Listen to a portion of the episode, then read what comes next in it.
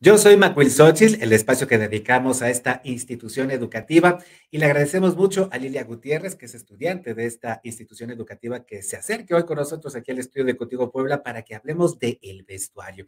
Yo creo que si algo es importante para cualquier espectáculo cultural, cualquier espectáculo artístico cultural, sin duda alguna, pues es la presentación física de los, de los artistas. Y sé que en el Instituto Xochitl han desarrollado incluso un taller especializado para la creación de estos trajes, pues eh, que van, Lilia, desde lo tradicional o folclórico mexicano, pues hasta, pues hasta para obras de teatro, no sé, me, imagino a Molière y, y, la Francia del siglo XVII, del siglo XVIII, o incluso para espectáculos de, de, otras naciones como el que reciente vimos, recientemente vimos sobre China, allá en Tecomatlán, Puebla. Bienvenida, buenas, buenos días y gracias por estar aquí con nosotros. Sí, pues eh, creo que el vestuario eh, el instituto lo ve como algo fundamental, pues a la hora de, implementarlo, pues en el instituto, ¿no?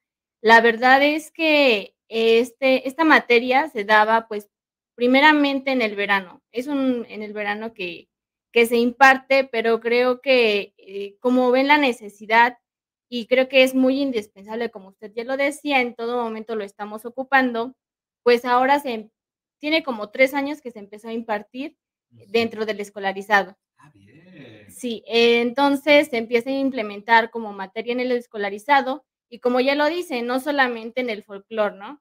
Este, este diseño de vestuario pues se ocupa en todo momento y como ustedes saben, pues el instituto no solamente eh, pues imparte la materia folclórica o en inclusive la danza, ¿no? Está también el teatro, la música, entonces eso hace pues que sea un gamaje pues muy amplio. Dentro del diseño de vestuario pues hay como varias partes fundamentales y nosotros lo vemos como instituto como algo que se debe de tener eh, cada alumno, ¿no? Cada alumno debe de prepararse para que una vez saliendo pues tenga ese conocimiento más que nada, o sea, una, a pesar de que no los vayan a elaborar ellos, eh, pues tienen que tener el conocimiento pues a la hora de dirigir, saber el que quieren, el que buscan y creo que a la hora de la elaboración, pues eh, nosotros lo vemos como un elemento visual, ¿no? Es un lenguaje visual que antes de decir pues el actor, el bailarín habla o interpreta, el público ya está enterándose antes de qué va, ¿no? O sea, el, el lenguaje visual, pues va de eso. O sea, antes de, cualquier otra cosa, ahí estamos viendo algo ya, como una imagen, ¿no? El decir, vamos a, hacer un baile, un espectáculo eh, de teatro, de música, de lo que sea, creo que debe de llevar una vestimenta adecuada. Y nosotros en las artes escénicas no decimos vestimos a una persona, ¿no? Sino a un personaje. Cada persona, cada integrante del instituto, al formar parte de un espectáculo, pues está representando algo en específico. Como ya lo decíamos, hay naciones, hay épocas, hay contextos históricos que son muy marcados y aparentemente, aunque podamos decir, pues va a ser algo muy simple, pues es, es pues broma, ¿no? O, sí, o sea, no, no se podría decir de esta manera porque pues hay cosas que lo marcan, ¿no? Hay, por ejemplo, dentro del vestuario hay una imagen que se debe cuidar y que no va a ser lo mismo presentar, como usted ya lo decía en un principio, algo de Francia a algo de China. Se debe de cuidar pues varias cosas, como decíamos, en una época se trabaja con un tipo de telas, de colores, incluso decíamos, pues el vestuario a la hora de realizar, pues lleva un estudio previo, ¿no? O sea, el estudio que se realiza es pues profundo, es muy amplio. Decir, este, investigamos acerca de los hechos históricos, de la historia que se va a representar, de qué queremos decirle al público y cuidar pues la tela que se va a trabajar, el diseño que se va a realizar, los colores que se van a ocupar, em, si va a ser algo más simple, algo más elegante. como que todos esos aspectos son muy importantes, ¿no? El trabajar folclore a trabajar, eh, una parte de teatro, creo que es diferente. En el folclore, comúnmente nosotros decimos, pues vamos a hacer un un trabajo cultural, se va a presentar China, se van a utilizar colores, eh, se hace una gama de colores para, pues para tener límites, ¿no? No nos vamos a poner a mezclar de aquí y de allá y decir, este, hay límites para, para hacer el diseño, ¿no? Vamos a empezar con estos colores y siempre se va a cuidar mucho en un espectáculo que vaya de menos a más. ¿Cómo decir eso? A lo mejor con unos colores más claros, más cálidos, a unos que llamen más la atención, que tenga como un poco más de presencia escénica. sin duda alguna. Que esa presencia escénica, pues, se debe de cuidar, ¿no? O sea, básicamente decir, este, eh, con esto iniciamos, pero el espectáculo termina así, o sea, es algo totalmente diferente. Y en el teatro, pues, es diferente, ¿no? ¿Por qué? Porque hay una serie de personajes en la que todos representan algo en específico. En decir, aquí está Molière, aquí está, no sé, unos luchadores que salen en Espartaco, o son como épocas también diferentes, pero que se van a cuidar pues muchas cosas, ¿no?